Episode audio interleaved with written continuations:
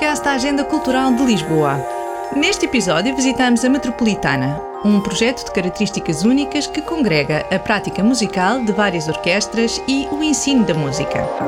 A instituição é uma referência no panorama musical do nosso país e está a celebrar 30 anos de existência. No final, deixamos sugestões para aproveitar a vida cultural da cidade. Eu sou a Susana Araújo e este é o Frente de Sala.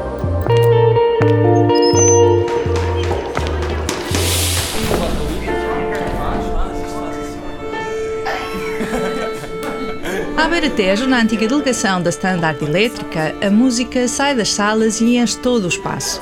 O edifício projetado pelo arquiteto Cotinelli Telmo em meados do século passado é hoje a sede da Metropolitana, projeto singular nascido em 1992. Nos corredores convivem alunos de diferentes níveis de ensino musical. Falamos com Tomás, Mariana, André, Beatriz e Ivan.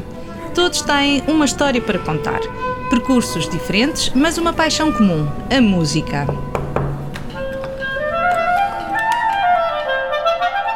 Estou a estudar trompete aqui desde o sétimo ano, mas já estudo noutras escolas antes. Via lá os outros trompetistas a tocarem e, e comecei-me a apaixonar pelo trompete. Foi isso. Não fui eu que escolhi o violino, eu tinha 3 anos quando eu comecei, então foi o meu pai que escolheu, uh, porque eu não sabia o que era o violino. Eu gostei muito, então continuei. Estudo música desde os 12 anos, então vim aqui fazer a minha graduação. Me apaixonei pelo instrumento e resolvi estudar.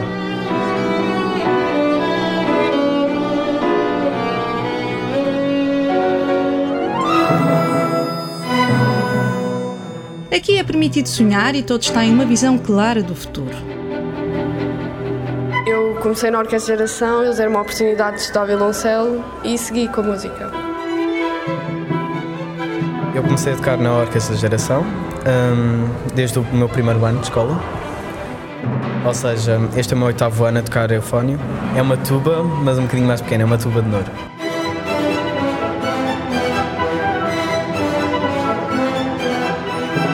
Uh, para já eu gostava de tocar no palco da Gulbenkian. Uh, onde não sei bem, mas gostava de ser solista da orquestra. Queria ser de banda militar, se desse. É o meu, o meu objetivo é esse. Já estou terminando a minha licenciatura. Acho que o próximo passo é outro país que ainda não, não defini, mas sigo firme nisso. Aqui é só uma fase. tá? Então, olha, uh, faz aqui um bocadinho do início. O, o Diniz é aluno do, do primeiro ano da escola, ou seja, que é do, do, o sétimo ano, que é o primeiro ano aqui na escola. Portanto, é o, é o petis da, da classe. Podes fazer até aqui este bocadinho? Hum? Com energia. Sopra. Vai.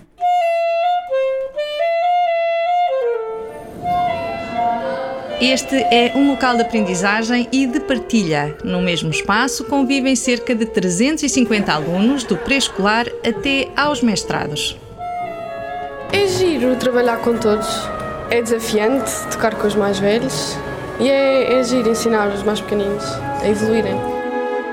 Quando eu estava no básico, eu falava com, com as pessoas décimo segundo já e mesmo sem ser dos trompetes, eles ajudavam, davam dicas para estudar, como estudar e isso tudo. Já nos gabinetes da direção encontramos Jan Mikirtumov, o diretor pedagógico da Metropolitana. É a essência do, do, do projeto, é? seja pedagógico, artístico, mesmo a nível cultural, exatamente convívio no mesmo espaço e no mesmo edifício, diversas idades, portanto que no fundo aprendem uns com os outros, como eu digo. E aprendem para um dia virem a ser músicos de orquestra. A nossa essência é a orquestra, é? seja de qual nível for, seja nível básico ou mesmo as crianças mais pequenas, do, do, do básico secundário, portanto até o superior, o músico só se aprende no palco. Tal como qualquer outra profissão que nós, portanto, alocamos, se não tem prática de mesmo, portanto, obviamente também não vai servir para nada, não é? Por aqui se percebe a grande importância atribuída à atividade artística regular dos estudantes. Para isso, Há orquestras em todos os níveis de ensino, com projetos específicos e programação própria. Não é difícil comprovar a eficácia deste modelo pedagógico. Só para ter a ideia, portanto, ou seja, nós temos estudantes que trabalham em orquestras, em orquestras profissionais, eu diria desde Canadá até, até Vietnã. E já tivemos músicos até que trabalharam e, e, na Rússia e na China e, e em orquestras com alguma relevância importância mesmo a nível mundial. É? Já não por falar das orquestras nossas nacionais. Trás disso, obviamente, é o trabalho dos nossos professores, não é? de todo o corpo docente, e, e, obviamente é o mérito do aluno, propriamente dito, claro que sim. É? Mas essa vertente, saber não só tocar bem, mas de facto quais são os critérios que vai ser avaliado e de facto consegue atingir este patamar, nem todas as escolas têm, têm essa, esse know-how, eu diria. Seguimos ao encontro de Miguel Honrado, diretor executivo da Metropolitana desde o início de 2020. Em tempos de celebração dos 30 anos da instituição, os desafios são exigentes. Bom, um dos maiores desafios será naturalmente recuperar uh, aquilo que perdeu estes dois anos, enfim, à, à semelhança de muitas outras instituições culturais, que é, no fundo, o fluxo público que tínhamos atingido em 2019. Foi um ano particularmente bom em termos de, de público, nós apresentámos mais de 500 atividades, ou quase 500 atividades, melhor. O outro desafio, eh, em meu entender, é utilizar estes, a celebração destes 30 anos como, de facto, um motor para, no fundo, tentar implementar uh, aqui na Metropolitana algumas linhas de desenvolvimento que são fundamentais quanto a mim para assegurar a excelência deste, deste projeto no futuro, como aliás tem provado desde a sua fundação praticamente. Miguel Honrado termina o mandato em 2024 e até lá quer completar a transição para o digital e, pelo menos, lançar a semente para a requalificação do edifício sede. E acho que nós temos aqui um edifício à beira-rio com determinadas características formais que lhe permitem ser um edifício sustentado e, portanto, também de alguma forma alinhar com aquilo que é neste momento as preocupações ecológicas a nível global, eh, as preocupações de sustentabilidade energética e de suficiência energética, tudo isso, e portanto penso que temos aqui um projeto que poderia ser também emblemático para a Câmara Municipal de Lisboa, o edifício é pertença municipal, naturalmente. Para já, o foco está apontado para a afirmação da metropolitana na região de Lisboa. Eu acho que a metropolitana, no fundo, deverá ter uma presença muito importante na cidade de Lisboa, como a Orquestra da cidade de Lisboa, mas deverá também assumir-se cada vez mais como uma orquestra da área metropolitana de Lisboa. E acho que toda a metropolitana, não só a orquestra, aliás, todo este projeto com as suas várias componentes, dever-se-á também afirmar nesse espaço maior que é o da área metropolitana de Lisboa e até ser, a meu entender, um protagonista importante daquilo que eu acho que deverão ser cada vez mais as políticas culturais de território aplicadas não só à escala do município, mas à escala de, de, de outras, eh, enfim, dimensões territoriais. Achamos que há um trabalho importante a fazer em Portugal no sentido da desacralização da música clássica e tudo aquilo que é, no fundo, muito de, muito de ideias feitas relativamente à, à música clássica eh, e, portanto, torná-la mais acessível, torná-la mais compreensível e torná-la, sobretudo, também, digamos, um elemento estruturante eh, em termos da formação dos indivíduos.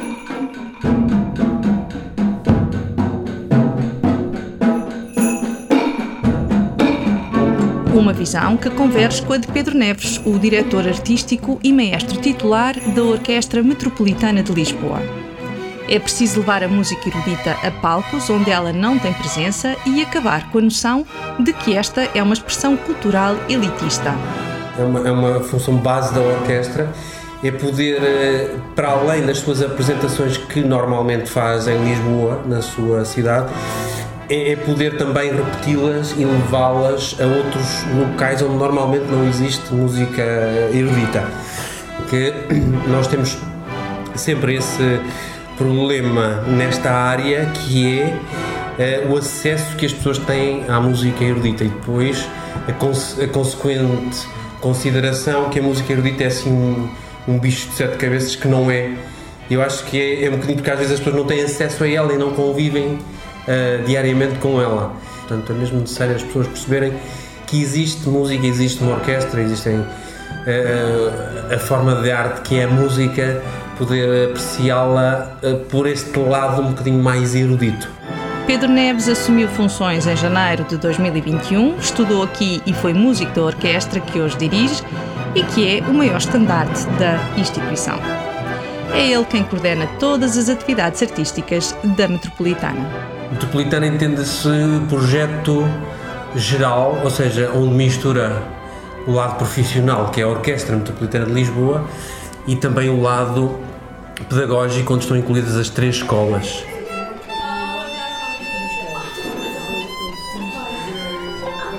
O que está implicado aqui é uma, é uma gestão enorme de muitos grupos académicos e profissionais eh, que coabitam todos no mesmo edifício e na mesma programação. Portanto, é, é talvez um projeto único nessa medida, porque é gerido pela mesma instituição, estão no mesmo edifício e fazem parte da mesma linha de, de programação.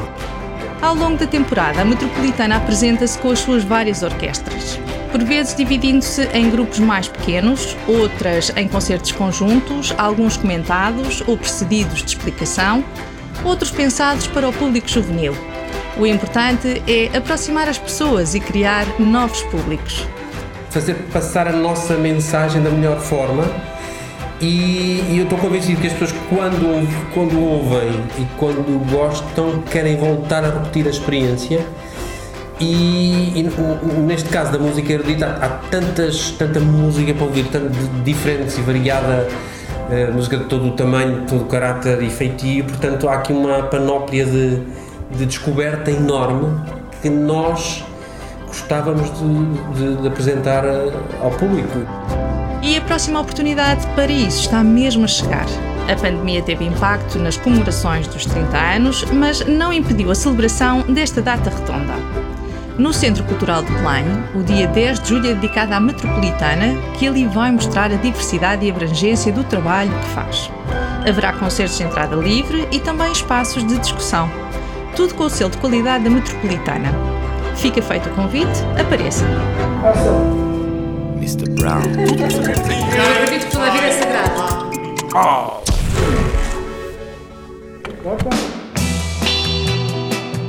Nestes dias há muita dança, música, cinema, exposições e teatro na cidade. Aqui ficam alguns destaques.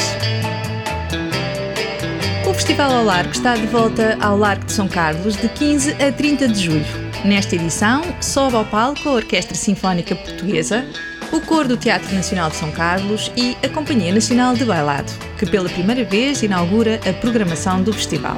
A entrada é livre. Na Quinta das Conchas, as noites quentes de verão continuam a ter cinema ao ar livre e com entrada grátis. A Belle Époque, de Nicolas Bedos, ou A Odisseia dos Tontos, de Sébastien Borenstein, são duas das propostas em cartaz. Na Culturgest pode ver a exposição Apax, a mais extensa apresentação de desenhos e serigrafias, de Mathias Denis até à data. Trabalhei principalmente a partir das imagens que eu fiz no Museu do Aljuba, a exposição Adeus Pátria e Família aborda as dinâmicas e tensões entre a repressão e as resistências da diversidade sexual e de género durante a ditadura e após a Revolução. No teatro, o Sr. Ibrahim e as Flores do Corão está de novo em cena no Meridional. Acompanhado pelo músico Rui Rebelo, Miguel Seabra volta a encenar e interpretar este sucesso da companhia. A lentidão é o segredo da felicidade o Sr. Ibrahim e as Flores do Corão. Mais informações sobre estes e outros eventos estão sempre disponíveis em agendalx.pt. É o fim de mais um episódio do Frente de Sala. Obrigada por ter estado desse lado. Nós voltamos na próxima quinzena para lhe trazer mais cultura. Este é um podcast da Agenda Cultural da Câmara Municipal de Lisboa que pode ouvir e subscrever nas várias plataformas digitais ou em agendalx.pt.